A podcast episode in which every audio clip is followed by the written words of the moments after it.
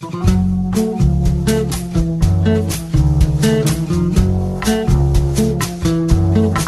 comienza Nuevos Vientos en el Campo.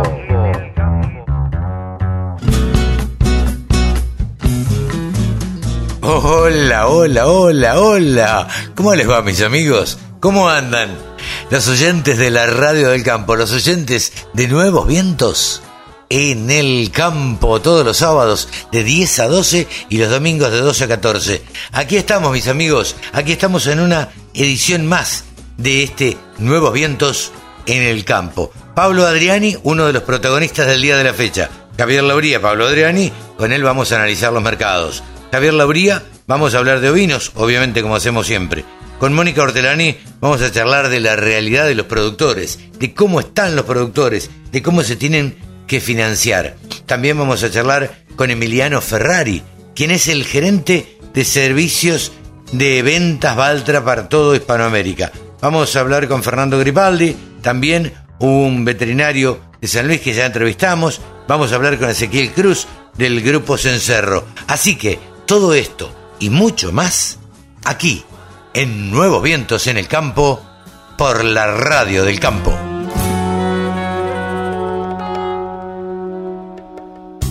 La Radio del Campo. Única emisora con programación 100% agropecuaria. El periodista que más sabe de ovino se llama Javier Lauría y tenemos el orgullo y la suerte de tenerlo aquí en la Radio del Campo. Hola Javi, ¿cómo te va? Buen día. Carlito, muy buenos días, qué placer saludarte y la posibilidad de, tener esta llamada, pues si me hubiera comprometido a ir todos los sábados no hubiera cumplido ni el que va del año. Pero se te escucha como si estuvieras en auto. Sí, estamos por la ruta, estamos volviendo de un frigorífico de, de Río Gallegos. Ah, mira, eh, para, para, para, para. La otra semana, hace dos semanas estabas en, en Uruguay, en Brasil, eh, eh, estuviste en Ayacucho, eh, ahora estás en Río Gallegos. ¿Cuántas exposiciones vas a cubrir este año? Y hasta ahora van cinco. Ah, miércoles. Y, reci y recién arrancó el año. Sí, o sea, imagínate, en Valle fue la primera del año, eh, volví de mis vacaciones, estuve un día en casa y me fui a Valle. Nos fuimos con Pablito Carezano. Eh, después, Comodoro. Sí. No se me está escapando una.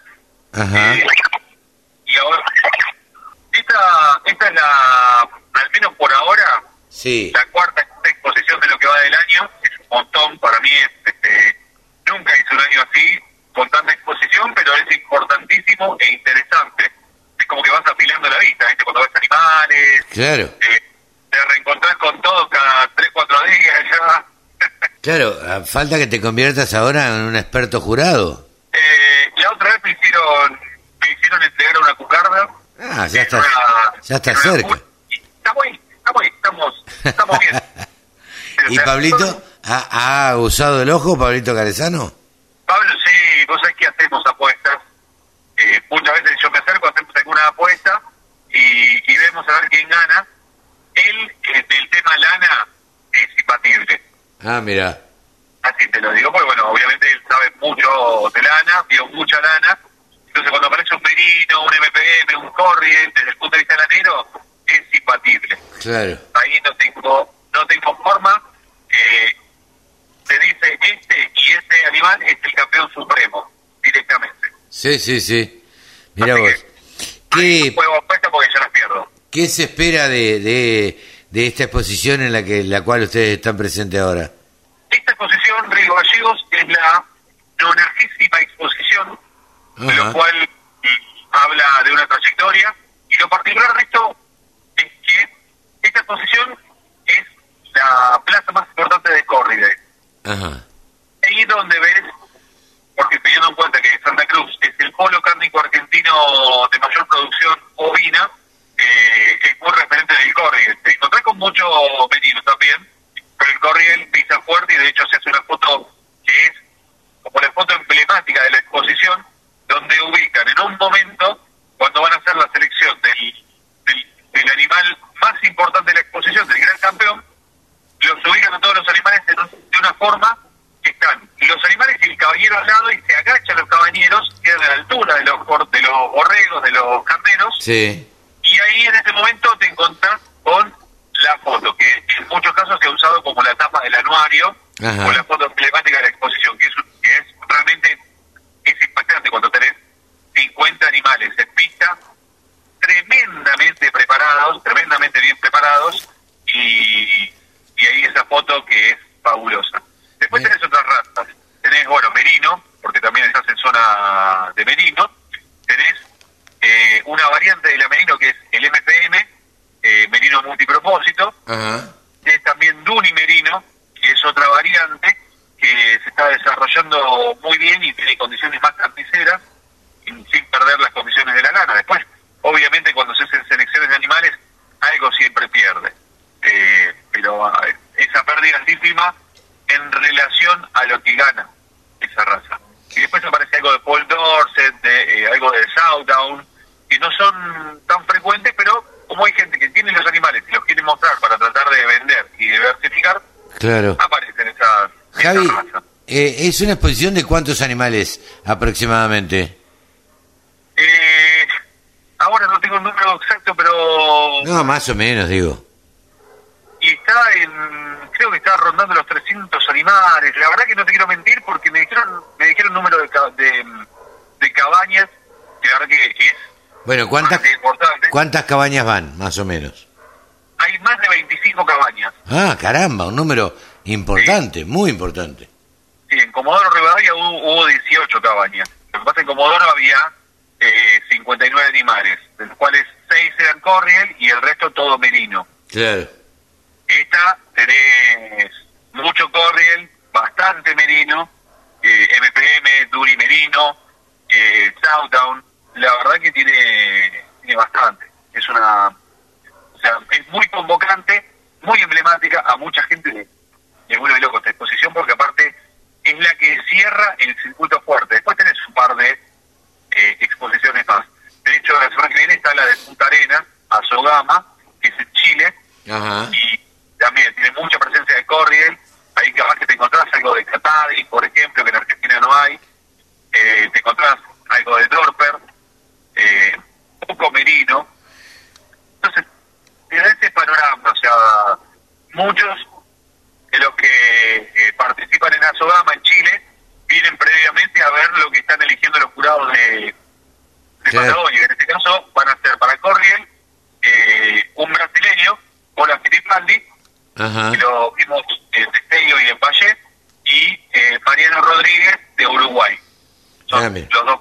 Eh, ¿Estás cubriendo las exposiciones más importantes? Por ahí la gente, eh, algún distraído se preguntará, ¿cómo hacen exposiciones en verano? Y claro, señora, señor, en verano no hay nieve en el sur. En verano el tiempo es un poco más apacible, aunque suele ser fresco y ventoso, pero, pero bueno, se puede hacer una exposición al aire libre y uno abrigado se lo aguanta. En invierno sería, sería imposible. Totalmente, hay, hay varias razones. Eh, es la principal, sin duda alguna, y la principal razón. Eh, la otra es que, también por una cuestión de servicios, los animales que vienen acá, vos tenés animales de seis meses, correos o corderos, corderos podemos decir, pero se llaman correos a veces, a la categoría, tenés corderos de seis meses, y ya después pasás a borregos de año, año y medio, y después tenés carneros, pero eh, por una cuestión de los servicios, que animal, los animales nacen entre septiembre y noviembre, entonces la madre ya está en condiciones, o sea, se logró recondicionar, una madre ya logró recuperar su peso, su condición corporal, y los carneros también se preparan, después ya cambia todo y vos podés estar comprando ahora un animal que lo utilizás para el próximo servicio. Ajá, claro. Escúchame, ¿los precios cómo han andado en, en general en estas cinco exposiciones? En Valle era una cantidad, eh, había más de 2.000 animales a la venta porque, bueno, se sumaron animales este, que no eran de genética, sino más bien animales generales. Esa parte no estuvo del todo bien. Eh, sí, lo que fue genética, hay genéticas que pagan muy bien en Brasil, Ajá. que tiene que ver con la sorpresa de que la genética argentina para Corriel y Hampshire Down es muy bien paga. De Ah, hecho, los, los martilleros, eh, cuando aparece sangre argentina, lo dicen y ya ves a todos los capaz que venían mirando otra cosa, eh, chateando en el celular, para decirlo Sí, una sí. gran realidad. Eh, y de pronto dicen, esta es sangre argentina, levantan la cabeza y cambió la historia. Claro, sí, sí, y cambia el precio también, me imagino. Sí, sí, sí, realmente esos animales los ponen muchas veces como cabeza de remate Claro. para, para la raza, lo ponen como cabeza de remate para que el remate arriba, levante temperatura rápidamente. Sí. Y te das cuenta cuando, no me quiero ser el experto con esto, pero te das cuenta, sobre todo con Hampshire Down, te das cuenta cuando aparece un animal de sangre argentina. Porque el Hampshire argentino es el tercer biotipo Ajá. de conocimiento mundial. Y vienen de Uruguay, vienen de Paraguay, vienen de Brasil a buscar. Y siendo el tercer biotipo, te encontrás con otra cosa. Brasil eso es más chiquito, el Hampshire, eh, no tiene esa profundidad, no es tan largo el animal. Y en Argentina se nota que es largo, es grandote, tiene un ancho de costilla más grande. Y ahí es donde marca la diferencia. De hecho, los grandes campeones de los últimos años tienen sangre argentina, inevitablemente. Claro. Sí, sí, sí. Eh, bueno, Javi, la verdad que completo como siempre el informe. La semana que viene estaremos eh, charlando seguramente de los resultados de, de lo que dejó esta exposición de Río Gallegos. Eh, suerte allá, pasar a lindo, saludos a, a Pablito Carezano y, y nos estamos, este, estamos charlando la semana que viene. Claro que sí. Ah, por cierto, después te voy a hacer llegar eh, una factura porque tuve pasé por Maipú, el Sí. hombre, y tuve que poner algunas cuentas al día. Te pido disculpas, te lo puse al aire. No, no, no, no, de ninguna manera, de ninguna manera. En todo caso, andá a Mago Súa, pará en Amago Súa, habla este, con los vascos ahí y comete una chuleta de cerdo, comete unos chorizos, llévate unas morcillas, este, que ha reabierto un restaurante emblemático que está sobre la ruta, que todos íbamos, cada vez que íbamos a la costa y demás, íbamos a Magosúa. Eh, había cerrado por un tiempo y ahora está abierto. Ahí, decirle a los vascos que te paguen, que ellos te van a, te van a pagar y tienen buen concepto de mí. Los demás, no sé, en todo caso, preguntarle a mis primos. Pagué la estación de servicio y por el alfajor me la cobraban el doble. No, Yo no, no. quiero, no me gustan. Es, es, es por lo, es por lo que dejó en pago Montarcete. Es por lo que dejó en pago Montarcete, dijeron. Javi, se nos corta. Se nos corta la comunicación, debe ser porque estamos lejos. Javi, muchas gracias. Un abrazo grande. Javier Lauría, el periodista que más sabe de ovinos en Argentina, pasó en los micrófonos de la Radio del Campo. 24 horas con contenidos del agro.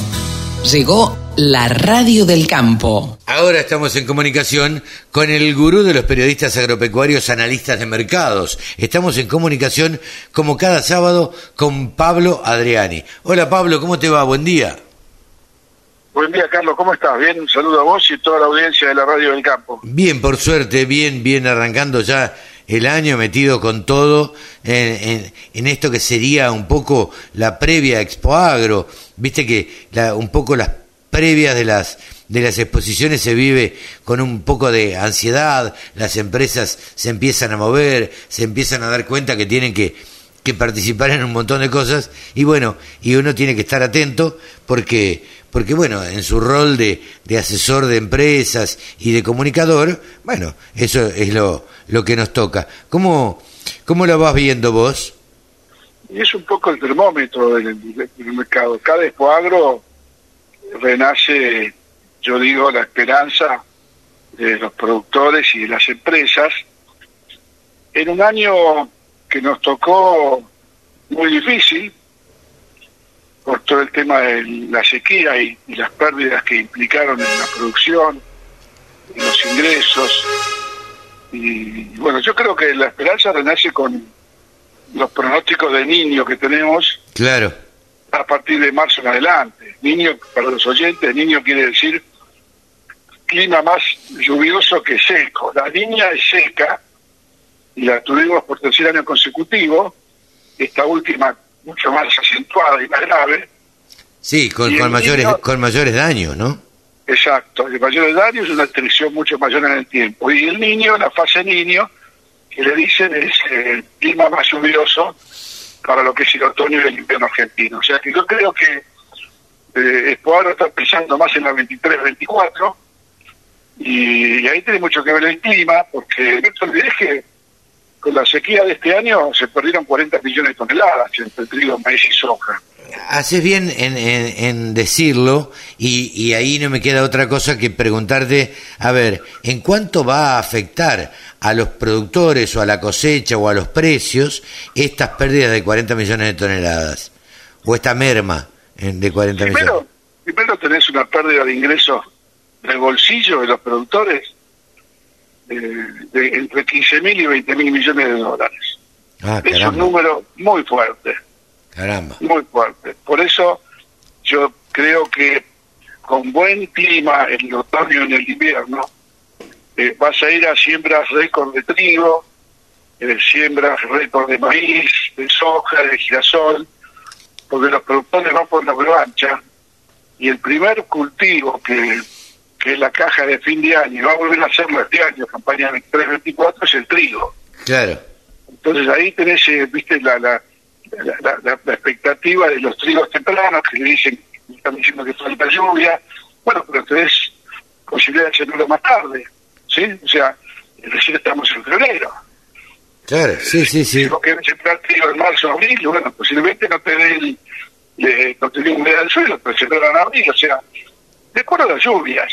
Sí, sí, yo creo que acá, Carlos, la matemática de las fechas de siembra, de tal fecha a tal fecha, se rompió con lo aleatorio que es el clima y las lluvias. Bueno, justamente, justamente eso te iba a decir, digo, cambiaron un poco la fecha de las eh, de las cosechas, de las campañas. Sí, lo que era regla, viste, de, tal fecha a tal fecha los ciclos cortos, sí, tienen una fecha estimada los ciclos cortos, pero pero eh, en, la, en, la, en la cintura que tenga un productor y, y, la intuición y que conoce su campo, que no necesariamente tiene que casar con un determinado ciclo, sino que tiene que adaptarse a las circunstancias de cómo viene el año.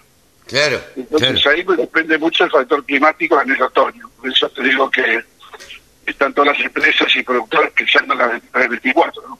Eh, ¿Vos tenés contacto con, con productores, empresas? De hecho, tenés que hacer un viajecito para ver clientes y, y demás.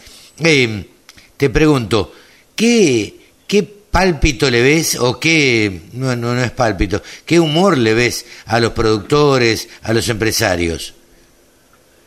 Mira, eh, depende de dónde te pegó la seca.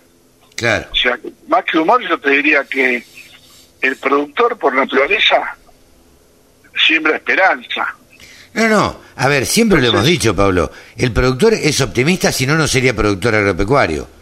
Claro, exactamente. Ahora, eh, obviamente, viste, estás en una situación en donde se perdieron de 15 mil a 20 mil millones de dólares y eh, el, humor se ve en la, menor actividad que hay en el interior. Claro. Hay menos movimiento de granos, hay menos eh, contratación de servicios, hay menos cosecheros dando vuelta por la ruta y, bueno, ese, ese es el, lamentablemente estás en el peor momento. Yo te diría que si tuviéramos en abril, ya llovieron 100 o 150 milímetros en todo el país, eh, cambia totalmente la expectativa, ¿no?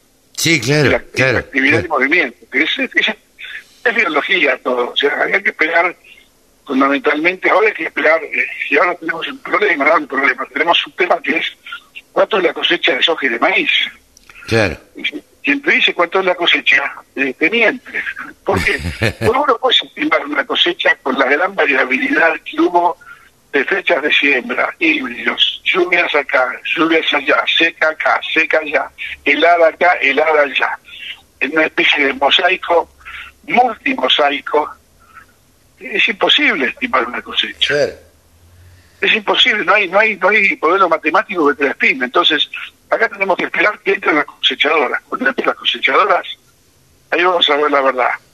Cuando entren a cosechar el maíz, y vean cuánto el maíz temprano, yo estuve recorriendo norte de Buenos Aires, todo en Ríos, y lo que sembraba maíz temprano está todo quemado. Claro. No cosechan nada, algunos los han enchufado, ¿viste? Esos, esos rollos grandes, Sí, sí, sí, sí. o le han tirado las vacas, ¿viste? Pero ahora pues están todos al maíz tardío, de segunda, que dentro de todo tiene una buena desarrollo vegetativo, buen color de hojas. Pero hasta que no pase febrero, marzo, abril, mayo, el maíz no lo tenés hecho todavía. Sí. Y, y la soja más afectada por la helada que hubo, por la, por la sequía, dependiendo eh, el estado de la soja que lo, cómo la agarró. Y ahí tenés un, pero, un abanico de, de- de- de miles de probabilidades, ¿viste? Bueno, son un productor. Qué variedad. Sí, Con una sí. semana de diferencia. ¿Cuándo le floreció? ¿Cuándo la seca? La floración, la Eh, helada, la floración. Parece mentira, pero una semana de diferencia de haber sembrado o no eh, cambia muchísimo la cosa. Y uno, hace- por ahí, la el que no conoce, dice, eh, pero ¿qué cambia de una semana a la otra? No, no, no. Pará, cambia un montón de una semana a la otra. Exactamente. El Ahí está la perfil- variabilidad. Claro, eh, eh, eso es lo que yo siempre digo que el, el, el ser urbano no, no entiende de las miles de variables que existen en la producción agropecuaria. Sí, Eh, y y ni siquiera el en- productor- en- en los pueblos lo entienden. Sí, el, el productor es una fábrica a cielo abierto, o sea, la producción de trigo, maíz y soja es una fábrica a cielo abierto. Vos producís tornillo, metés mil kilos de acero y sacás mil kilos de tornillo. Claro, claro, Está sí. Y está, está bajo techo, está... En cambio, vos producís trigo, podés sacar seis mil kilos, cinco mil, cuatro mil, dos mil o nada si te agarra una piedra o una helada. Claro, te agarra así, o un viento fuerte y te tira el maíz al diablo. Eh, Pablo, ¿qué hay de las estimaciones de, de Estados Unidos? Bueno, ahí hay algunas perlitas interesantes para ver, porque la semana pasada se publicó el, el, el Departamento de Agricultura de Estados Unidos todos los años proyecta lo que se llama eh, Baseline Projection 2023-2033. Ajá. Proyecta el mundo a 10 años. Y de ese informe de la proyección a 10 años, a mí me interesó analizar solamente dos números. Dos números. Eh. Mirá que tiene 5.500 datos y números. eh. Dos números. Esos dos números son superficie de siembra de maíz y de soja en Estados Unidos y producción de maíz y soja en Estados Unidos, campaña 23-24. Claro, pero yo recuerdo haber hablado hace dos semanas, Pablo, de que estaban proyectando en Estados Unidos un aumento en la superficie de soja y de maíz de 400.000 hectáreas. Sí, eso era más que nada un, un, un informe, un- estimado de compromiso. En la realidad, ¿Vos decís que una bomba de humo? No, no, simplemente que eh, no, no había, eh, o sea, el que lo dijo, no sé quién fue, no, no sé en qué se fundamentó, porque yo tenía la información totalmente distinta. Claro, Iba a haber un fuerte aumento del área de maíz, como lo hubo, y una baja del área de soja. Entonces, el aumento del área de maíz que proyecta Lurda, que confirma lo que decían los consultores hace una semana, 10 días, sí. está dando una producción, un aumento de la producción de 33 millones de toneladas, el 10%. Ajá. Ese es el dato, de 354 millones que produjo Estados Unidos en el 2002. En el 2023, que se va a sembrar ahora, dentro de un mes y medio o dos, eh, va a haber 388 millones de toneladas, 34 millones de toneladas más, un 10% más. Ajá. Esto, prima facie, es veris para el mercado. ¿Qué quiere decir? Es bajista. Es bajista. Sí, señor. Eh, Esto si se da este- esta siembra y coincide además con la cosecha de maíz safrinha en Brasil, que es por allá por junio julio, y coincide con la cosecha de maíz tardío en Argentina, que le podemos llamar la safrinha argentina, que es en junio julio, igual que la brasilera, tenés un grupo bajista muy importante. Por eso hay que seguir de cerca el mercado del maíz, que dicho sea de paso, el maíz disponible está muy firme, muy firme. Los consumos están pagando lo que se te ocurra porque no hay maíz, no hay oferta de maíz. Claro. Hay, hay, Entonces, eh, hay falta de maíz. Y el maíz, que el que tiene maíz lo guarda y lo vende como lo está vendiendo, a cuentagotas y, A precio oro. y, al, y al consumo que le está pagando muy por arriba de la pizarra.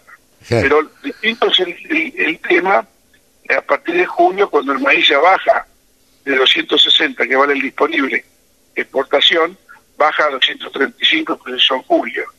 Entonces, esta es la historia de la baja anunciada. Si se da todo bien en el mundo, en Argentina, en Brasil, en Estados Unidos, el maíz en julio julio en Argentina va a tener esta baja que estamos en el mercado. Claro, claro. Y la soja, la soja muestra una caída de la superficie de unas 300.000 hectáreas, pero aumenta la producción en 5 millones de toneladas porque el USDA está previendo rindes normales superiores a los rindes del año pasado en Estados Unidos afectados por la sequía. Entonces salta de 118 a 122 millones de toneladas la producción de soja americana. Un aumento de 4 o 5 millones de toneladas, que yo te diría que... ¿Cómo afecta acá? No hay ni bunis ni benis, porque es, es, un, es un aumento residual. Si vos ves que Brasil va a tener 150 millones de toneladas de cosecha, eh, que aumente 5 millones de Estados Unidos, y puede, puede tranquilizar un poco Estados Unidos, pero el mercado de Estados Unidos, de, Chicago, está muy firme. Claro. Está muy firme para aceite y para harina, o sea que esta suba... Eh, no va a mover la baja, no es una baja de la superficie, es una baja de la superficie de soja americana, el primer impacto bullish, pero que, cosechen un poquito más, porque el rinde eh, está descontando una sequía con el año pasado, bueno, eso es una expectativa. Eh, con lo cual yo te diría que eh, el escenario global, podemos decir que bullish para soja y bearish para maíz, pensando en el segundo semestre, ¿no? Ok, ok. Pablo, como siempre, se lo damos gratis a los productores agropecuarios, pero bueno, se lo da además el periodista que más sabe de mercados en la Argentina. Pablito, muchas gracias, como siempre, hasta el próximo sábado el próximo sábado y un abrazo a todos. Un abrazo. Pablo Adriani, el gurú de los periodistas agropecuarios, aquí en la Radio del Campo. El sector que más ingresos le genera al país se merecía tener una radio www.laradiodelcampo.com. Mónica Ortolani es coach, es contadora y además es titular de la página tónicaonline.com.ar. Es columnista de varios medios y la tenemos con nosotros aquí. Hola Mónica, ¿cómo te va? Buen día. Hola, buen día Carlos, ¿cómo estás? Una alegría estar como siempre con vos y tu gente. Bien, gracias. Eh, a ver, estábamos hablando un poquitito fuera de micrófono a ver, de cómo venía la campaña y, y demás. Sabemos que esta campaña se ha visto afectada fundamentalmente por la sequía y esto ha sido bastante, bastante grave. Eh, ¿Qué es lo que habría que mirar a futuro? Bueno, mira, eh, Carlos, varias cosas, eh, pero vamos a ir un, poco por, por parte, ¿no? Eh, a la sequía, eh, el golpe de gracia lo tuvimos con la helada, ¿no? Al igual que el trigo, eh, la helada como que está dando el golpe de gracia a los cultivos, ¿no? Parece mentira, ¿no? Mm, Parece mentira que en febrero este, caiga una helada. Exactamente, o sea, una helada de carnaval muy paradójica, eh, que creo que no se está, todavía aún no hay eh, cálculos eh, estimados de, de cuánto, mm, digamos, afectó la sequía, perdón, la helada y, y la sequía, digamos, vos sabés que no tenés estimaciones prácticamente de, de maíz, o sea, fíjate que las bolsas sí estimaron la soja, que sigo insistiendo que son estimaciones eh, sobrevaluadas eh, y, en esto, digamos, de que ya vamos por la tercera campaña, sí, pero una campaña donde no, o sea, nos falla el trigo, que es 50%, y yo creo que vamos a estar eh, en, digamos, en mermas similares en, maíz y en soja, o sea, que lo que se refinanció a la gruesa tampoco va a estar. Entonces la clave, creo que hoy va a estar también cómo se va a financiar la campaña que viene. ¿Quién la va a financiar? Bueno, Porque con el, eh, con el 50% menos de grano, vas a tener que salir a comprar los insumos por el 100% de las hectáreas. Claro, claro. Que vas a querer volver a sembrar. Los bancos están borrados, las tasas están por las nubes, entonces, bueno, acá si realmente no hay, eh, eh, digamos, un eh, un plan, eh, digamos, más integral, que se le saque la pata de arriba al productor eh, con los impuestos y que también la cadena responda, porque no nos olvidemos que la mayor parte del financiamiento es comercial. Sí, claro. te, te iba a preguntar. están solventando las cooperativas, los están solventando, bueno, acopios, bueno, algunas multinacionales también, pero bueno, acá el problema, digamos, se van a estar oxígeno de más largo plazo y refinanciaciones de más largo plazo. claro. ¿Y vos crees que los bancos van a, van a jugar un rol importante ahí? No, para nada, para nada. Yo creo que están borrados. Hoy te digo, eh, me llegan comentarios de productores. Eh, eh, hoy, eh, digamos, te dan mm, financiaciones a tasas, digamos, más bajas, acorde del 55%, siempre y cuando no tengas el 5%, no tengas existencia del 5% de la soja. O sea, un productor que tiene más de un 5% de existencia de soja no puede acceder a esa tasa. Y hoy estaba comentando Fernando Vuelta en el Comité de Crisis de Agroeducación que también el Banco de Córdoba eh, te está pidiendo que no tengas más del 5% de existencia de maíz ah, con lo cual, con los bancos no contemos. Entonces, si con los bancos no contemos a las, eh, digamos, a la red comercial, se le va a poder también cada vez más difícil. Bueno, y, otra cosa, viste, nosotros siempre defendemos el canje, ¿no? Sí, claro, sí, sí, columna, de nuestra primera columna. Pero ni eso vamos a tener, porque no vamos a tener ni el grano para hacer canje. Claro. Entonces, hoy tenés que estar digamos, bien peinado y bien planchado, el mercado de capitales y calificar en SGR para acceder a líneas de, los mercados de capitales, como pueden ser eh, obligaciones negociables, pagarés, eh, venta de cheques. Yo sé que a los productores muchas de estas cosas no les gusta, pero bueno, en estos años es como que se desnuda aún más ya no es conveniencia, es necesidad de abrir la ventana de los mercados de capitales porque ¿quién va a financiar la campaña y quién se va a animar a hacerlo? Claro. Claro, Porque iba a ¿cómo va a afectar la cadena de pagos? ¿Cómo va a afectar a toda la cadena? ¿Te acordás de la última columna? Eh, hablábamos la cantidad de viajes menos, la cantidad de litros de combustibles menos. Sí, claro. Entonces, eh, esto afecta a toda la cadena, eso no es cuestión solamente del productor. No, sin eh, duda. Ahora, entonces, ¿vos crees que, a ver, cómo, cómo se va a, a financiar el productor agropecuario? ¿En, forma particular, decís vos, con los acopios? ¿Cómo, cómo va a ser? ¿Cómo usted lo imaginás? Mira, yo creo que por ahí, eh, digamos, eh, quien, mejora, quien mejor esté generando confianza, quien mejor eh, es un cliente ordenado y es un cliente que ha generado confianza, es quien mejor posicionado va a estar para que ese acopio, esa cooperativa, ese intermediario, eh, se va el banco o, mismo una inversión, una SGR que lo va, le va a tener que dar avales. Ah, justo te iba a decir, este, te, iba a hablar de las SGR.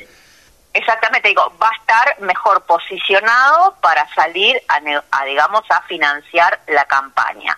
¿Está? Eh, creo que son campañas que como que va a desnudar más que nunca al preciso del impreciso.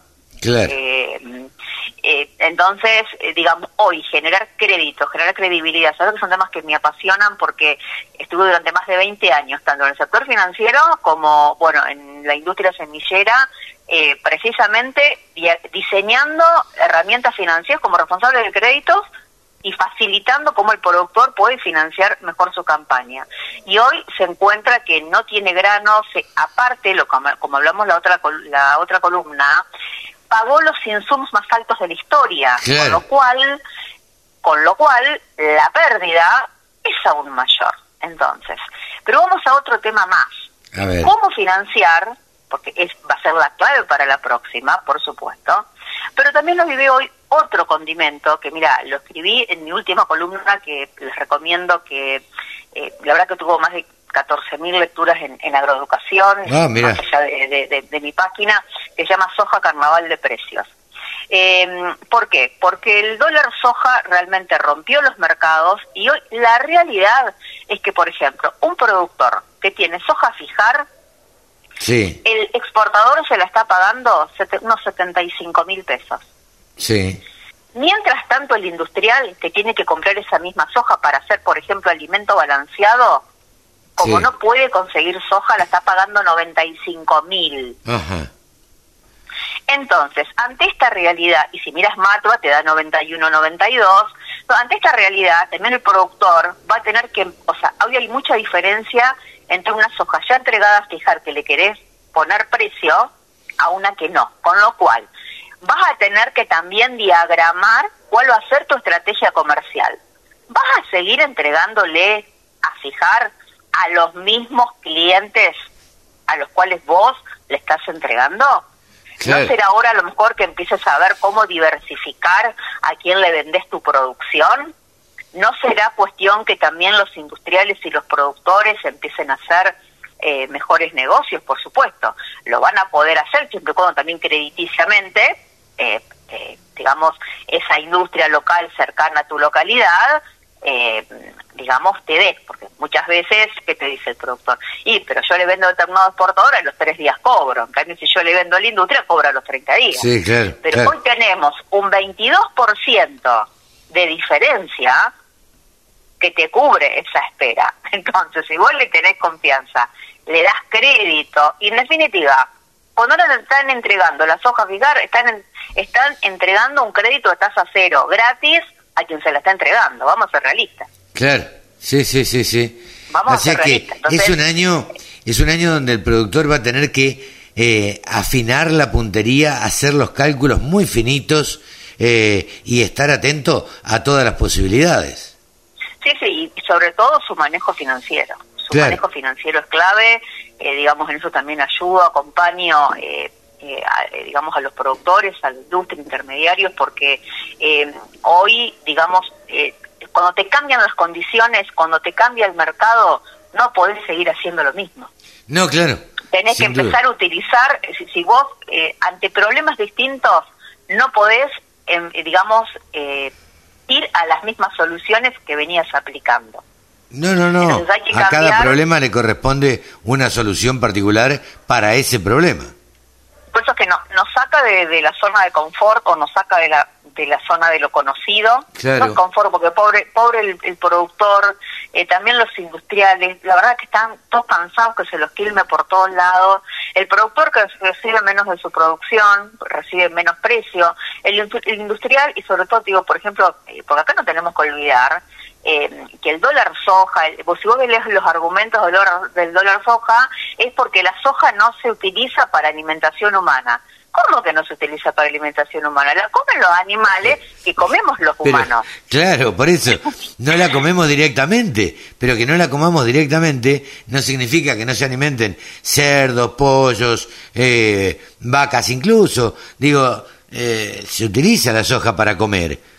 La comemos en forma de vaca, la comemos en forma de cerdo, la comemos en forma de pollo, pero la comemos.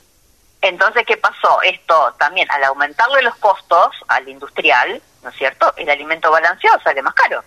Con lo cual aumenta el costo del tambo. Sí, Hay sí. sequía, con lo cual eh, deberían recurrir a más alimento balanceado porque pasto no tienen. Sí, sí, sí, Maíz totalmente. para hacer filo no tienen, o, o tienen tienen menos. Entonces, esto eh, tira los costos para arriba. Por otro lado, tenés a lo mejor las usinas lácteas que te pon- ellos te ponen el precio, le escucharás a Andrea Pasarini, se Sí, cansa sí. de decir. O sea, las vacas comen dólar y le ordeñamos peso. Sí, claro. ¿viste? Eh, así que bueno, es una situación eh, muy compleja, sin embargo también tenemos que ver las oportunidades que nos da para mejorar nuestra gestión, para mejorar nuestras formas de financiarse, también para valorar si somos, eh, digamos, merecedores de ese crédito y esa credibilidad, la oportunidad que tenemos para que nos sigan dando ese voto de confianza y quien está, quien teníamos, digamos, esa cultura, ese hábito ¿no? de que nos financien los insumos puedan seguir haciéndolo. Claro. Pero hoy todos van a estar muy selectivos con su cartera de clientes. Por lo tanto, todos van a tener que redise- rediseñar sus políticas comerciales, sus políticas crediticias en toda la cadena. Moni, eh, un año para estar atentos, muy atentos, hacer los números finos y eh, estar muy atentos, como decís vos, a la parte financiera. Y si quieren estar atentos a la parte financiera, pueden comunicarse con Mónica Ortolani, que es especialista como contadora en este tipo eh, de herramientas y asesoramiento a, a, los productores. Así que se pueden comunicar, la buscan en las redes, la buscan en tonicaonline.com.ar eh, y ahí van a encontrar la forma de, de, ubicarla a Mónica para que los guíe, para que les dé un consejo, para que les diga este, qué es lo mejor que pueden hacer eh, en estos tiempos, donde hay que aguzar todo el ingenio para que el campo sea más rentable, ¿no? Exactamente, más rentable y sobre todo también hoy eh, más sostenible desde el punto de vista financiero, porque de cheques rechazados es muy difícil volver. No, Entonces, totalmente. Administrar, administrar muy bien la caja eh, va a ser clave. Mónica, hasta dentro de 15 días. Un gusto, Carlos. Saludos para todos. Mónica Ortolani pasó aquí en los micrófonos de la Radio del Campo. La Radio del Campo www.laradiodelcampo.com. En el marco de estas notas que estamos realizando de la gente que va a participar de Expo Agro, eh, no podía quedar afuera Baltra, que todos los años participa y muy activamente y con un stand muy grande en Expo Agro. Ahora estamos en comunicación telefónica con Emiliano Ferrari, quien es el gerente senior de ventas Baltra para Hispanoamérica. ¿Qué tal? Eh, Emiliano, gerente senior de ventas para Hispanoamérica, o sea que tenés todos los países de habla hispana a tu cargo. Hola, buen día. ¿Cómo estás, Emiliano? Gracias por atendernos. Muy bien, gracias. Eh, sí, bueno, la empresa ya hace un poquito más de un año que hizo algunas modificaciones, algunos cambios y, bueno, decidió dar un poco la, la gestión de los países de habla hispana a, bueno, acá focalizado en Argentina. Así que sí tenemos la responsabilidad de, atender comercialmente a todos los países de, América del Sur, a excepción obviamente de Brasil, y también Centroamérica, Centroamérica y Caribe. Claro. Eh, imagino entonces, eh, bueno, primero te tengo que preguntar, a ver, ¿cómo van a participar este año en Expo Agro? Pero después me interesa charlar otras, otras cosas eh, bastante importantes y que a la gente me parece que les va a interesar mucho. ¿Cómo, cómo van este año? Bueno, como vos decías ahí en, el, la introducción, poder vamos siempre. Este año, tal vez, bueno, dentro de las apuestas que hacemos a nivel comunicacional, desde Valtra queríamos poner algún porotito más en Expo Agro, entendiendo que se ha convertido post pandemia en, la feria referencia, lo, lo, es a través de su historia que es bastante amplia, pero también creo que post pandemia, eh, como yo, a ver, yo por lo menos pienso algo de la, la pandemia nos enseñó a, a trabajar de casa, a hacer eh, videollamada, pero, pero también nos enseñó lo importante de, la, de que es la presencia, ¿no? No, ni hablar. tanto tiempo lo presencial, no, creo que nos hizo todavía destacarla más, así que el Podro 2022 fue, fue realmente algo único, creo. Sí. Me parece que para adelante se, o por lo menos esperamos nosotros que se vengan cosas similares es que estábamos, estábamos todos ávidos de, yo siempre digo, eh, de darnos la mano, de darnos un abrazo, de verle la cara, de hablarnos a los ojos, porque veníamos de Zoom en Zoom, veníamos de videollamada en videollamada, y la verdad es que en el campo, los que trabajamos con el campo, estamos acostumbrados a, mirarnos en la cara, a, a, encontrarnos, a charlar, a compartir un mate, este, bueno, eso con ciertas precauciones, pero se pudo ver en, en, en el 2022. En el 2023, y eh, ahora falta menos de un mes, eh, me parece que va a pasar un poco lo mismo también, ¿no? Sí, sí, seguramente. Me parece que, que esto de aprovechar verse cara a cara, sobre todo nuestro rubro, creo que, que se destaca por eso, por, la necesidad del contacto, la cercanía con el cliente. Así que, por lo menos a priori, por la expectativa, esperamos una feria muy buena eh, espero, como siempre, que el clima nos acompañe creo que es parte fundamental. El año pasado nos jugó una mala pasada, igualmente se superó.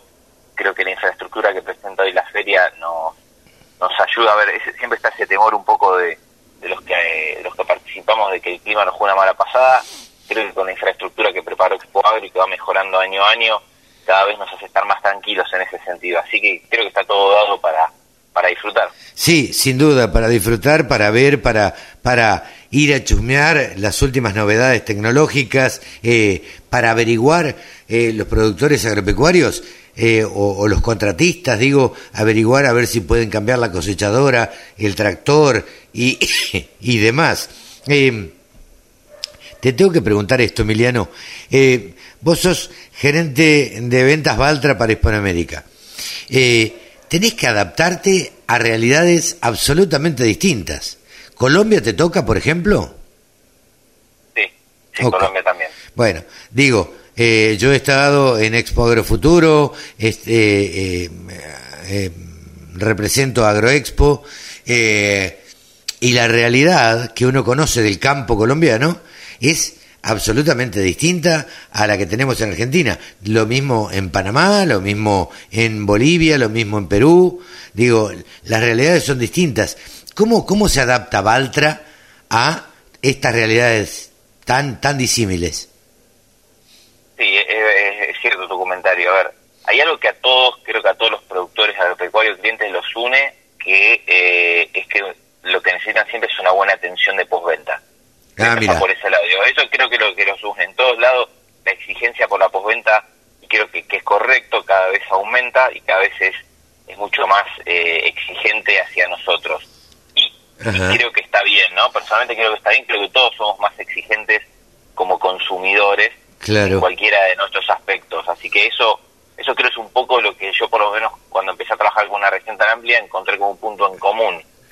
Ahora como punto disímile sí es cada mercado hay mercados que son eh, muy exigentes o, o, destaca mucho el precio, mercados muy de precio.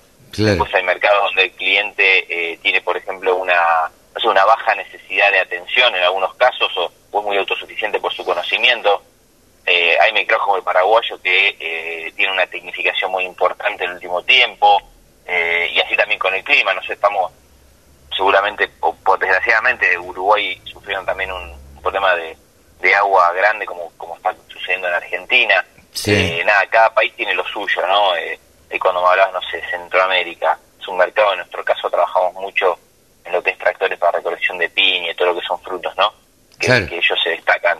Eh, pero sí, que cada uno tiene su, como tiene su shade, tiene su, su particularidad, digo, porque la verdad, las potencias deben ser distintas, los rodados, digo, deben ser distintos, eh, un montón de cosas este, que tenés que, eh, vos como, como gerente de, ventas de todo Hispanoamérica, digo, debes tener, conocer, estar al tanto, eh, si bien tener representantes, supongo, en, todos esos países, debes conocer cada una de esas realidades.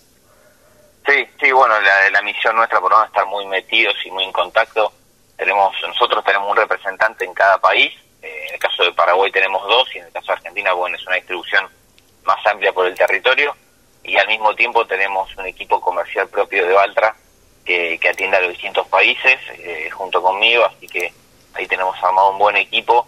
Y, bueno, tratamos, o por lo menos a priori lo que nos marcamos a principio de año es eh, todos los meses visitarlos presencialmente y, y después más allá de eso tener esto, que hablamos al principio de vuelta, ¿no? Constantemente charlas eh, por virtuales que tal vez en el pasado parecían una locura, ¿no? Uno se hace cinco años decide a Colombia, bueno, vamos a tener una charla todos los lunes virtual. Eh, tal vez a priori decía, no, bueno, vení, viajá. Bueno, hoy encontramos ese equilibrio entre eh, estar ahí y eh, charlar virtualmente, ¿no? La suma de las dos cosas creo que es mucho más que lo que era solamente viajar en el pasado. No sé si me no, no, no. entendió lo que, lo que la suma de esas dos es más que lo que era antes. Claro, digo, la virtualidad, yo tengo claro que me parece que para el productor, para el representante, para eh, tus vendedores, eh, no, no reemplazó, eh, la virtualidad no reemplazó la presencialidad, la complementó. O sea, me parece que vino a complementar, a cubrir un espacio que casi, casi, te diría que ni conocíamos. Sí, sí, sí, sí, es así. Y, se nota el ejercicio que uno va teniendo y cada vez eh, sale todo más ágil, ¿no? Claro. Sale todo más como, como, no sé, cuando uno visita siempre bueno, recibe, charlas un poco, toma el primer café, empiezas a hablar de los problemas, después visitas un cliente. Bueno, hay todo un ejercicio armado sobre la sobre la visita, que hoy yo siento que después de todo este tiempo se automatizó también todo eso en, la visita virtual. Claro. ¿no? Eh, es como que ya se armó una agenda automática y, creo que de vuelta es muy eficiente. Sí, sí. Antes uno se limitaba a verlo una vez por mes, ahora te veo una vez por mes y, y te hago una videollamada dos veces más por mes, entonces la cercanía todavía es mayor, y ni hablar que a veces hacemos reuniones para todos los distribuidores al mismo tiempo virtuales, ¿no? Entonces tenemos tiempo de que tal vez antes un distribuidor con otro tenían momentos para encontrarse y compartir áticas y compartir eh, dificultades, no sé, en las convenciones de fin de año. Y en el café o en la cena. Bueno, tal vez también tenemos estas reuniones tres o cuatro veces por año donde hay espacio para intercambiar ideas, para ver qué le está pasando al otro mercado, cómo está con el agua, cómo está con los créditos, qué opinan de la inflación mundial, bueno, un montón de cosas que eh, creo que a ellos también les sirve como profesionales. Ahí te saco un poquito de esto, ahora, ahora seguimos charlando. Eh, a mí no me gusta hacer aquellos reportajes, viste, tan estrictos. Eh, se me van ocurriendo las preguntas y digo, en un año donde la sequía fue la característica para los productores agropecuarios, uno de los problemas con que se encuentra hoy el productor agropecuario, que uno puede charlar y ver, y que uno que anda recorriendo y demás, eh, es la financiación. ¿Cómo, ¿Cómo encaran este tema ustedes eh, acá en la Argentina? Bueno, claramente acá en Argentina es un momento donde lo que es las tasas en pesos, que es lo que le gusta mucho a los clientes, crece su costo. Nosotros hoy en Ay, se nos corta un poquito la comunicación. Vamos a ver si... Ahí estamos. Ah, yo te, escucho perfecto. Ah, ahí estamos, perfecto. Eh, no, te decía que en el marco de la feria Expoagro, nosotros acá en Argentina estamos muy focalizados con nuestra capital, con nuestra financiera. Ok. Que, que sacó capital. Entonces me parece que el mercado que para estos clientes claro. a mover o a torcer para los dólares, ¿no? Para la financiación en dólares. Claro. Así que ahí estamos nosotros bastante competitivos ofreciendo buenos buenos planes. Bien, esto me parece que va a ser fundamental a la hora de la decisión de compra de un productor agropecuario. Pienso yo, porque los bancos todavía, o, o, por eh, resoluciones de parte del Estado, eh, no dejan otorgar créditos a aquellos que tengan eh, más del 5% de soja resguardado, este, o que no hayan vendido este, toda la totalidad de la soja. Entonces me parece que la financiación privada va a jugar un papel importante. Sí, sí, sí, por eso, te, como, como decía recién, me parece que nuestros cañones y nuestra inversión está puesta en la, en la financiera, en la capital nuestra. Ahí vamos a salir con, con financiaciones desde 12 meses hasta, hasta algunos casos 60 meses, distintas opciones de, de, de tasas, distintos montos a financiar. Así que esperemos que lo que estamos preparando para los clientes les resulte atractivo y en definitiva termine siendo una herramienta para lo que es la idea principal, que es de capitalizarse o, hacer una inversión en una máquina para, para trabajar.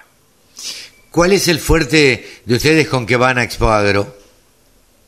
Eh, en, el sentido de máquina, mira, como te decía, en sentido de crédito vamos a ir con algo, alguna, alguna, alguna tasa diferencial. Ah, y con lo que es equipos, eh, bueno, vamos a mostrar nuestra serie de tractores nacionales. La idea llevar de, punta a punta. Tenemos tractores que arrancan de los 75 caballos hasta los eh, casi 400 caballos en, todo lo que es producción local. Así que eso al, productor le da la tranquilidad de que nosotros lo hacemos en Argentina, que, tiene facilidad para, para obtener el equipo, que tenemos disponibilidad de repuestos. Eh, así que por ahí va a venir la, vamos a decir, lo que vamos a mostrar. También tenemos la idea de de hacer algunos destaques con alguna, algunas cosas de agricultura de precisión, con algo de mapeo, bueno, no, no, quiero, como, como se dice ahora, no, no quiero spoilear mucho no, no, lo que está haciendo el equipo de marketing, pero vamos a ir como, como siempre con distintos aspectos.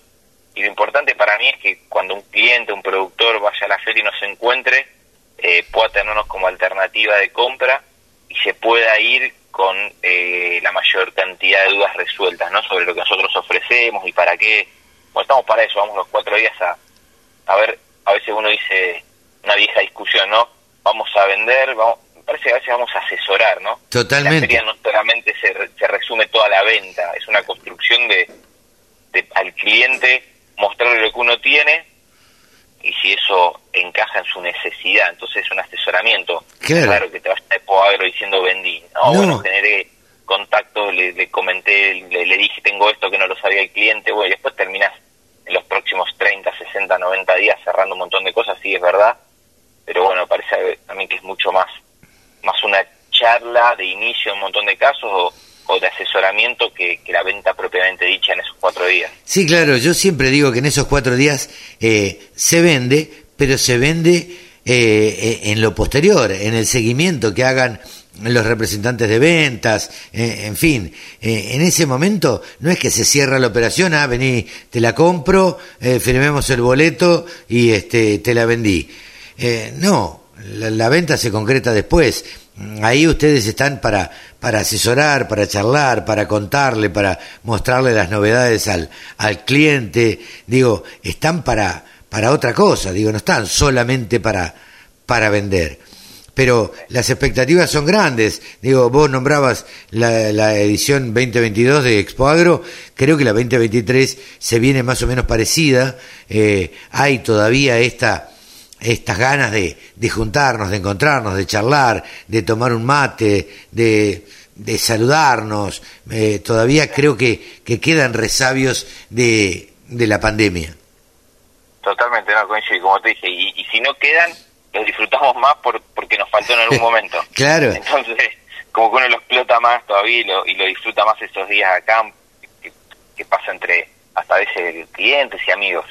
Eh, ¿Crees que, y por último, no te quiero molestar y robar mucho tiempo, eh, ¿crees que está cambiando la mentalidad del productor agropecuario? Y digo, cuando digo está cambiando, eh, yo al menos noto que hay un recambio generacional y que medio como que el abuelo dueño del campo ya se está corriendo a un costado, se corrió a un costado, lo reemplazó el padre, pero además hay una generación de te diría 20, 27 años, que viene empujando de abajo y que es aquella generación que estaba estudiando y en plena pandemia se dio cuenta que podía ir al campo y también estudiar desde el campo y seguir trabajando con el campo. Y me parece que esa generación es la que les va a exigir a ustedes eh, tecnología, eh, esto que decías vos, servicio postventa, les va a exigir un montón de cosas, porque es una generación exigente y con sabiduría y tecnificada.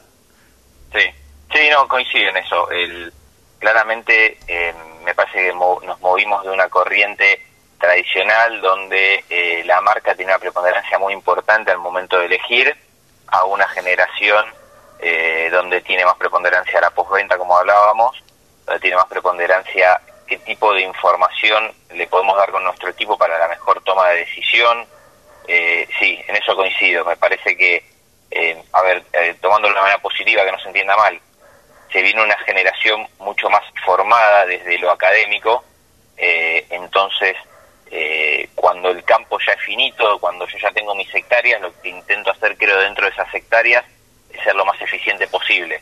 Entonces desde ahí creo que viene la gran exigencia hacia nosotros y está muy bien de ver, bueno, cómo puedo hacer en mis 10 hectáreas para que en cambio de rendir 2 rindan 4. Pero claro. Bueno, y aquí hay datos, hay informaciones. Y la, la marca no digo que no es importante, pero tal vez al momento de comprar, eh, la, la marca no, no termina siendo el fanatismo de tal vez el modelo anterior, sino quién me da más para que yo pueda hacer las cosas mejor. Claro, sacarle el mayor provecho. Hoy hablaba temprano con gente del Grupo Cencerro que se dedica a toda la parte de software y análisis y optimización de, de la información. Eh, tenemos hoy un montón de información en el campo tenemos, dijo el mosquito, ¿no? Eh, tienen los productores a mano un montón de información que te lo da el mapeo satelital, te lo dan un montón de herramientas y que no siempre es utilizada eh, de la manera más óptima.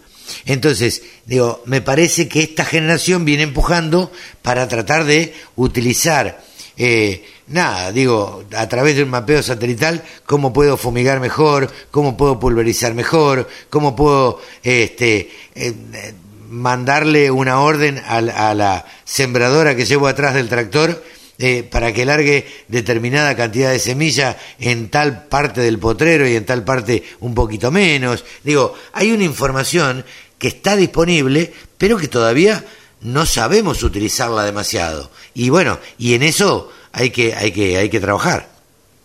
Sí, sí hay, hay, hay mucho dato, hay que transformarlo en información. Claro, eh, bueno, Eh, creo que ahí está, ahí, ahí está bueno. Lo supiste decir, hay mucho dato y hay que transformarlo en información. Me quedo con, con esa frase que, que resume un poco lo que, lo que yo estaba diciendo. Digo, tenemos un montón de datos en la nube, tenemos un montón de datos este, de cada potrero y, y de cada lote. Y, y sin embargo no sabemos mucho qué hacer con eso. Bueno, hay que transformarlo en, información y, optimizarlo. Eh, no te robo más tiempo, Emiliano, muchas gracias por este ratito que charlamos acá en la Radio del Campo. Eh, espero que nos veamos en, en Expo Agro y nos podamos estrechar la mano y, este, y charlar un ratito allá. Bueno, un gusto, un gusto la charla. Eh, te mando un fuerte abrazo, la serie y, y también esperamos a todos los productores ahí en el stand de Baltra. Emiliano Ferrari, gerente senior de ventas Valtra para Hispanoamérica, ha pasado en los micrófonos de la Radio del Campo. La Radio del Campo. Única emisora con programación 100% agropecuaria. El Grupo Cencerro, saben ustedes que se caracteriza por ser un grupo de gente muy inquieto liderado por Ezequiel Cruz, que nosotros siempre venimos consultando porque la verdad es que, como decía, son inquietos, andariegos eh, y se dedican a ordenar de alguna manera lo que es la producción agropecuaria. Ahora estamos en comunicación con Ezequiel Cruz. ¿Cómo te va, Ezequiel? Tanto tiempo. ¿Cómo andas? ¿Cómo estás, Carlos? Muy, Bien. Muy, bueno- muy buenos días para vos y para toda la audiencia. Bien, por suerte, trabajando, arrancando o, o terminando una semana, pero una semana que, bueno, nada, me- me- me- en mi caso yo vengo de viaje eh, em, y, y- y ya programando eh, otro viaje que tengo el 20 de marzo y programando Expo Agro. Bueno, eh, la Argentina y el laburo que nos gusta. eh, ¿Ustedes en qué andan? Contame.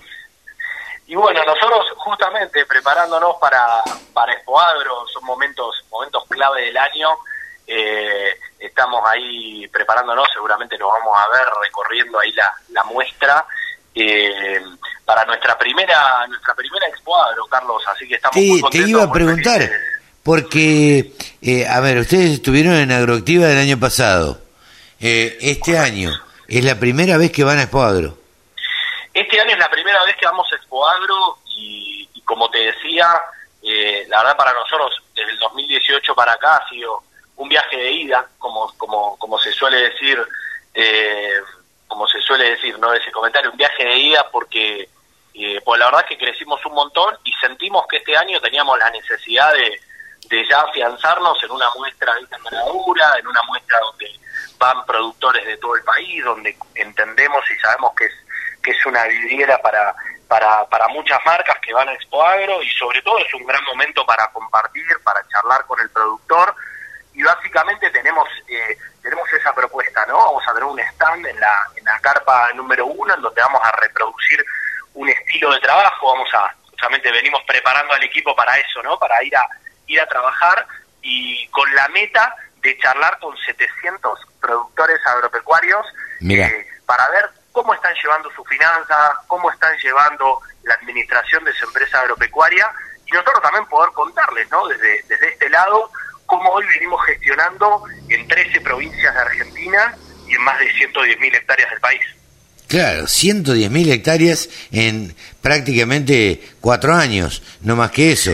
Eh, es una gestión bastante importante o muy importante, Ezequiel. Totalmente, totalmente, Carlos. Yo creo que esto viene también apalancado de, nuevas tendencias, de nuevas tecnologías que hemos ido incorporando y que en realidad hemos nacido con eso incorporado, ¿no? Nosotros siempre, siempre yo lo trato de contar de esta manera al sector agropecuario que a veces cuesta, viste, dar esos, esos, esos, em, esos saltos de, en, el modo de uso, ¿no? O sea, el sector agropecuario aplica tecnología desde, desde, desde hace mucho tiempo, ¿no? Pero a veces cuestan los cambios culturales, cuesta, nosotros trabajamos mucho las transiciones generacionales, en donde vienen los abuelos dejándole a los padres y a los nietos la, la, eh, la empresa, eh, pero en todo ese contexto, eh, nosotros que somos promedio treinta y pico de años, yo tengo 35 y soy 35 años y soy el, el más viejo ¿no? de- del grupo Cencerro, eh, nosotros viste ya veníamos con otro con otro estilo con otro chip desde hicimos adolescentes y adultos, ¿no? Claro. Eh, y bueno, acá destacar que el trabajo de Grupo Cencerro, el 95% es trabajo remoto, en donde nos conectamos con herramientas como Google Meet, como WhatsApp, como Zoom. Entonces, eso te permite acelerar el modo de hacer gestión. Vos decías que nosotros fundamentalmente nos encargamos de ordenar la administración y yo te agrego que ese orden de la administración es para tener el dato claro, el número claro, para Sí. saber, para que el productor pueda saber de sus unidades de negocio, porque vos sabés que el sector agropecuario tiene múltiples unidades de negocio, no es que una empresa hace una sola cosa y listo, de esas múltiples unidades de negocio, si eso da plata o no da plata, si, si esta campaña estamos Sí. proyectando ganar o estamos proyectando perder, y eso vale un montón en el sector, y hay un montón de productores que hoy siguen produciendo, valga la redundancia, Carlos, y que no tienen claro el número de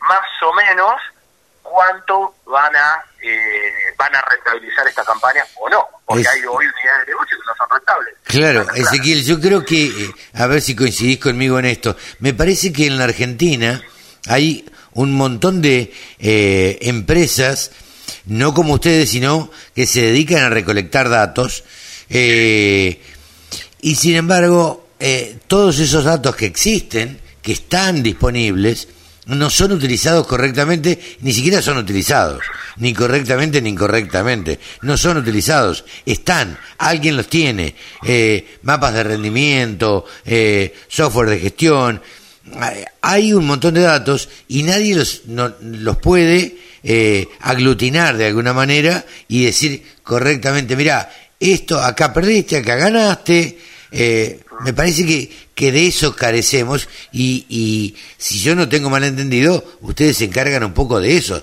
de, de leer todo, toda esa información disponible. Correcto, correcto. Diste en la tecla, diste en la tecla, Carlos. Nosotros tenemos como dos escenarios en donde en la mayoría de las veces nos encontramos cuando empezamos a trabajar con un productor. El primer escenario es el que vos decís, ¿no? Es el es la empresa que está un poco ordenada, está bastante ordenada porque hay cierta prolijidad, porque se puede llevar o en software de gestión o en un Excel prolijo información, ¿no?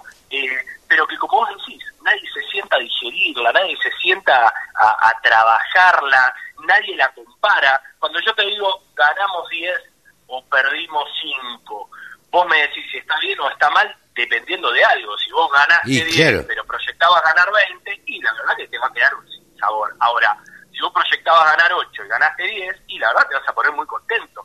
Eso es la, la Bueno, eso, por ejemplo, Charlie, nosotros desde Grupos Encerro, eh, encuestando productores, encuestando gente, lo que decimos es que uno de cada 10, y llegamos a este dato, uno de cada 10 productores agropecuarios no tiene clara la rentabilidad proyectada de la campaña antes de arrancar.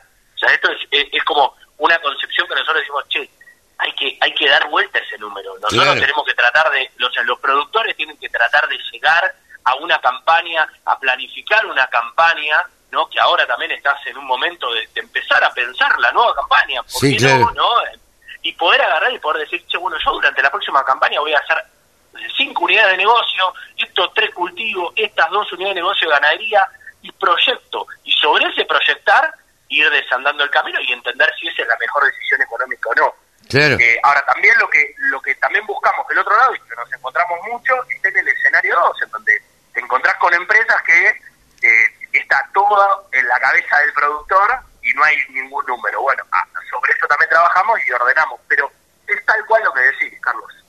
Eh, yo lo que creo es que eh, sobran datos, falta orden, me parece, falta... Totalmente. eh, pero bueno, eh, ustedes serán un poco los, los encargados, ustedes y otros tal vez, los encargados de eh, ordenar toda esa información, masticarla, dar la vuelta, procesarla y decirle, escúcheme, esto le da pérdida, esto le da ganancia, acá tiene que ajustar, acá se le fueron tres camiones de soja, este, no sé, ese tipo de cosas y ustedes son los encargados de, de nada, de, de- de darle digerida la información al productor agropecuario, sobre todo en este tiempo donde ha habido, ya lo hemos charlado alguna vez, creo Ezequiel, el tema del recambio generacional.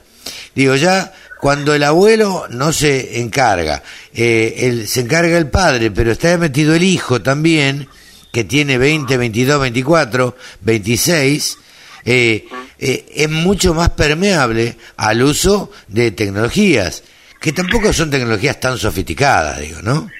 Totalmente, totalmente. Ahí hay dos conceptos. Uno, el que vos decís, mira, justamente ayer tuve la oportunidad de hablar con un, con un incipiente productor de 27 años eh, que está heredando junto con su padre eh, una, una porción de campo de su, de su abuelo, eh, ya fallecido, eh, y justamente nos convocó eh, para hacer el análisis de si lo que se venía si lo que se venía haciendo en el campo, lo que se continúa haciendo en el campo, eh, es correcto o no, o es, o es el mejor negocio o no. Ellos tenían un campo eh, en, en Entre Ríos de cría, con un- unas parcelas que se puede hacer recría, parte de alquilado.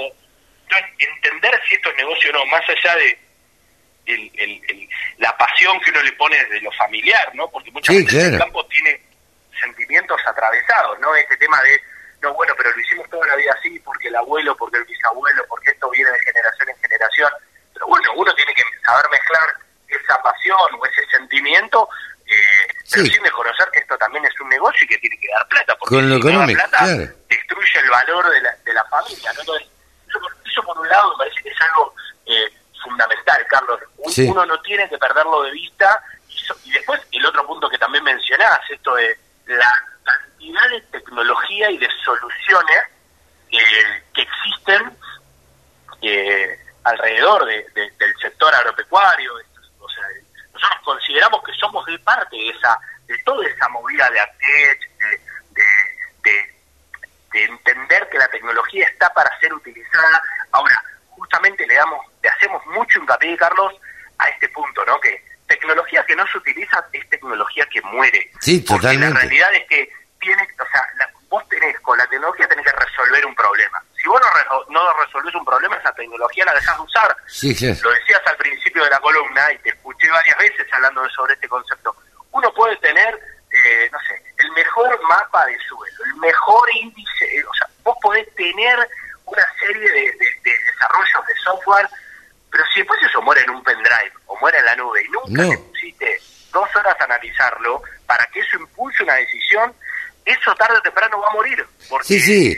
O si se lo cargaste eh, el- eh, al momento de fumigar y, y tenés un buen mapa del suelo, pero se lo cargaste, no se lo cargaste a la pulverizadora y no sabés cómo distribuir bien eh, eh, la pulverización, y bueno, y la verdad que estás tirando plata, digamos, o por lo menos estás Exactamente. dejando... Entonces, entonces capaz en la era, muchas veces que, y acá me meto en algo, incluso hasta más eh, social, ¿no, Carlos? En la era en veces uno piensa que con, con una tecnología o con un punto resuelve absolutamente todo, ¿no?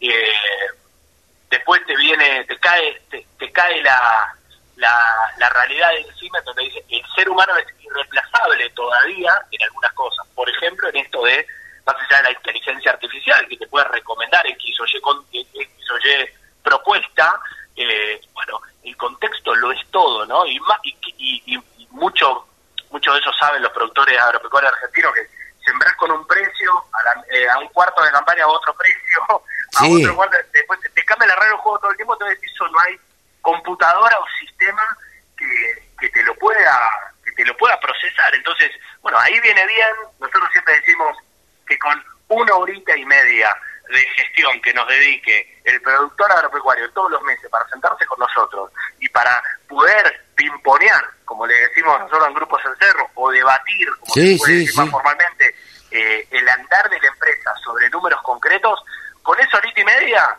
ya podemos avanzar un montón. Así que dedicarle tiempo a la gestión es cuidar el futuro de la empresa, lo decimos siempre, y, y- y es dar un pasito más hacia el gran desafío de transformar a los productores agropecuarios en gerentes de empresas agropecuarias, que no es lo mismo. Que no, más vale. Ezequiel, te agradecemos como siempre este contacto con la Radio del Campo, el mayor de los éxitos en Expo Agro. Bueno, nos estaremos viendo allá seguramente y estaremos tendremos oportunidad de, de charlar un rato. Eh, suerte en Expo Agro. Eh, este año parece que se viene con todo, así que bueno, habrá que aprovecharla. Habrá que aprovecharlo y habrá que conversar, escuchar mucho a los productores y, bueno, y, seguir aprendiendo que, ese es el camino. Muchas gracias a vos, Carlos, y a toda tu audiencia. Alta la meta que se han puesto de eh, contactar 700 productores en cuatro días, no es poca cosa. Mirá, en Agroactiva hicimos algo similar y llegamos a 320, hoy cambiamos ahí algunas fichas y bueno, siempre apuntando a, a, lo máximo. Al crecimiento.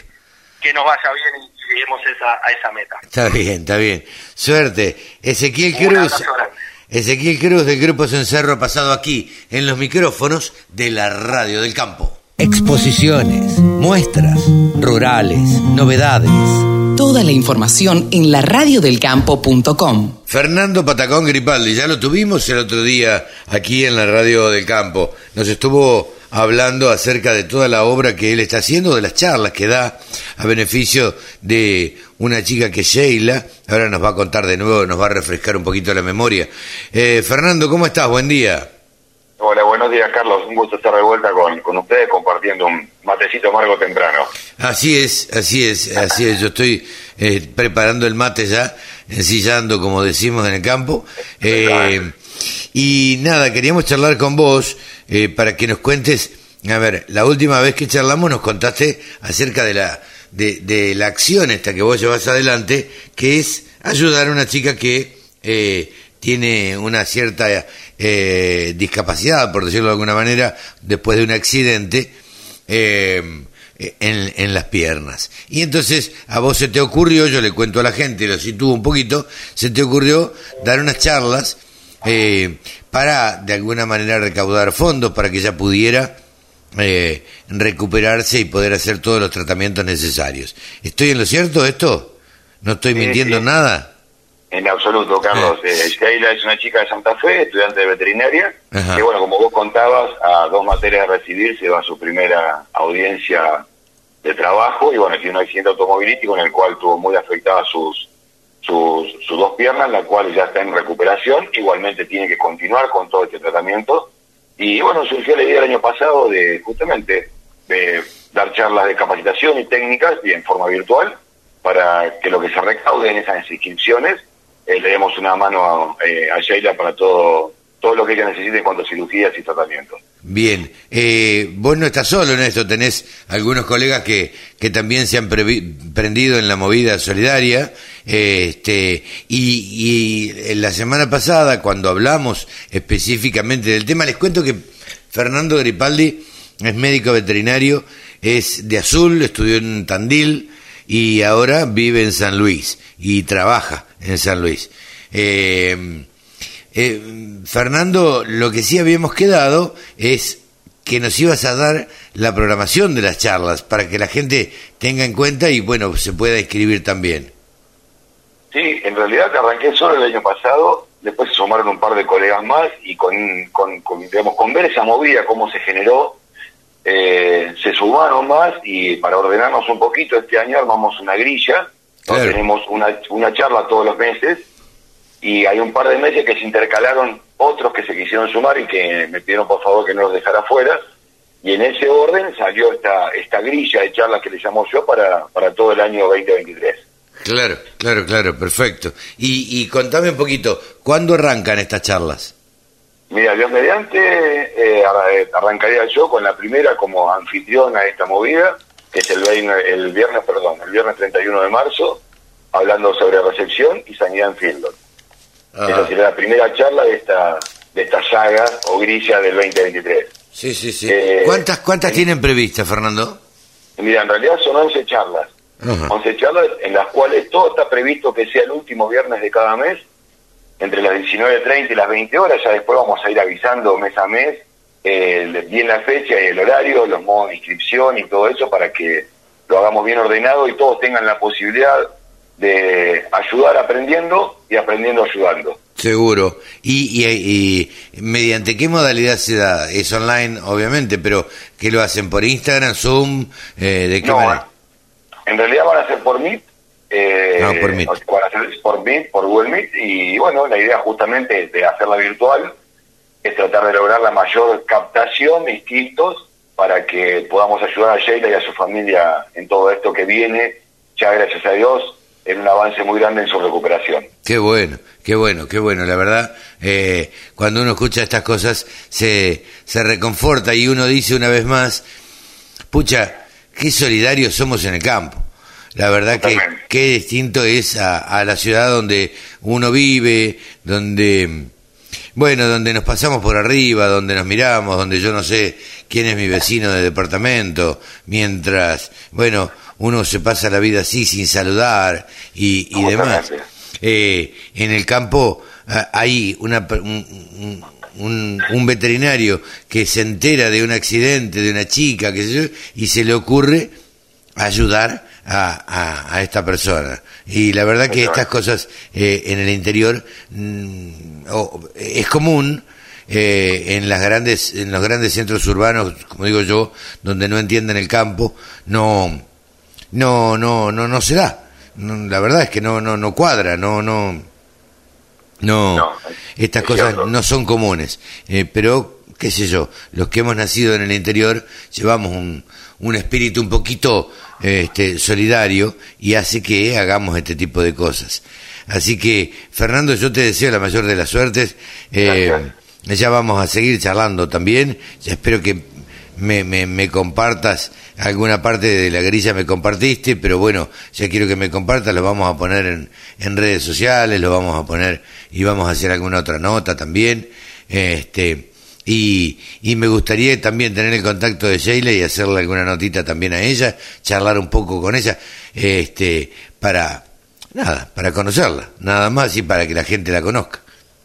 Va a ser un gusto porque una de las propuestas que tiene Sheila es que una vez que terminemos con ella, sigamos con este equipo y sigamos con ella como la administrativa o la, digamos, la que va a llevar la parte operativa de próximas charlas a futuro si se da que alguien más lo necesite. La idea de este equipo que se formó, eh, algunos amigos, otros que verdaderamente los conozco nada más que a través de las redes, es decir, che, esto no tiene que terminar con Sheila.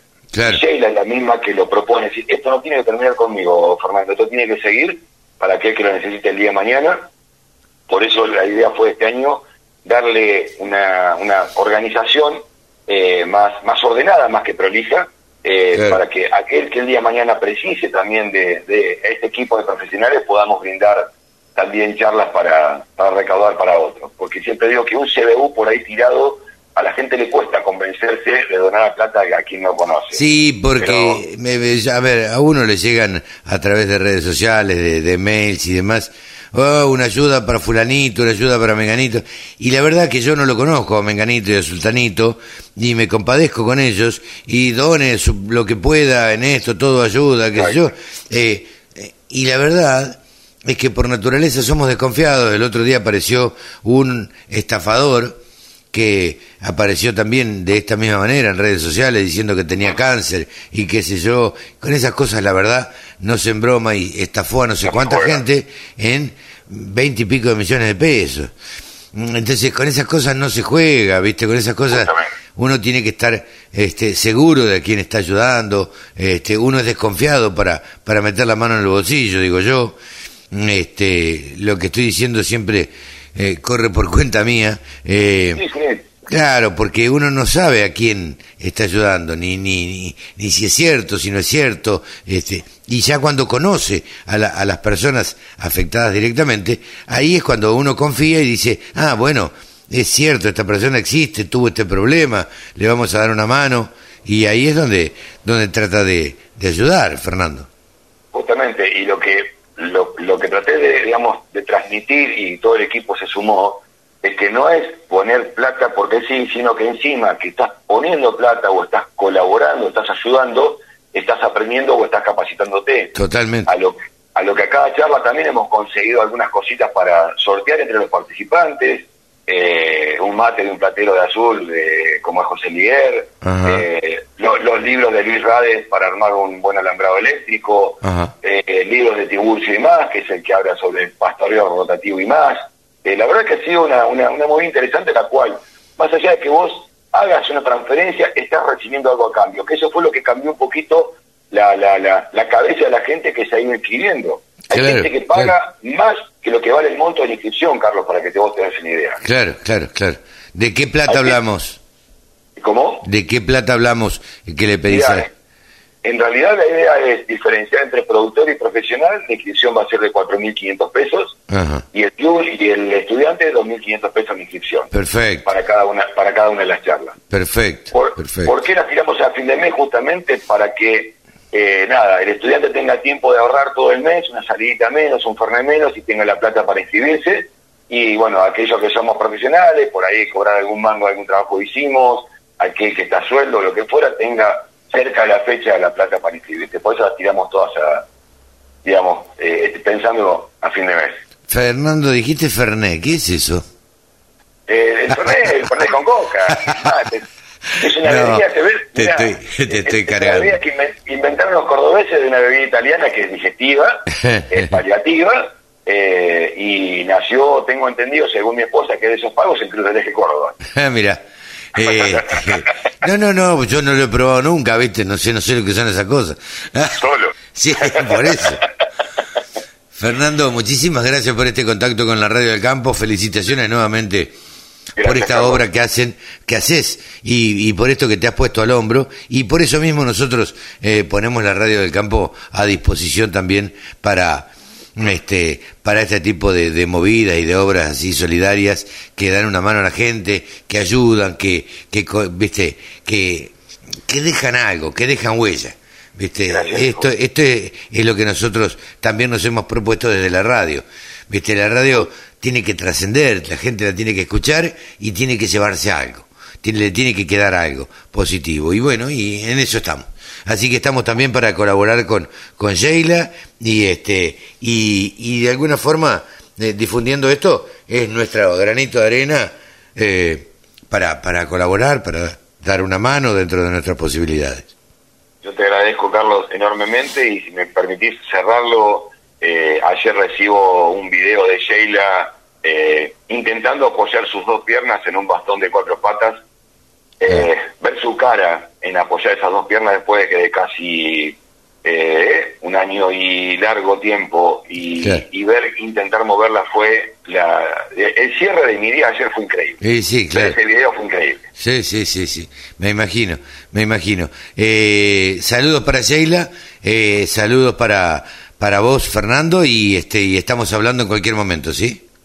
Igualmente, gracias, Carlos. Igualmente para vos y para todo el campo que te escuche. Un abrazo inmenso. Fernando Patacón Gripaldi, médico veterinario de Azul, eh, recibido en Tandil y viviendo actualmente en San Luis y tratando de ayudar a esta chica Sheila, que ya un día vamos a, a, a, charlar acá en la radio del campo. Escucha la radio del campo en tu celular. Bájate la aplicación. Es re fácil.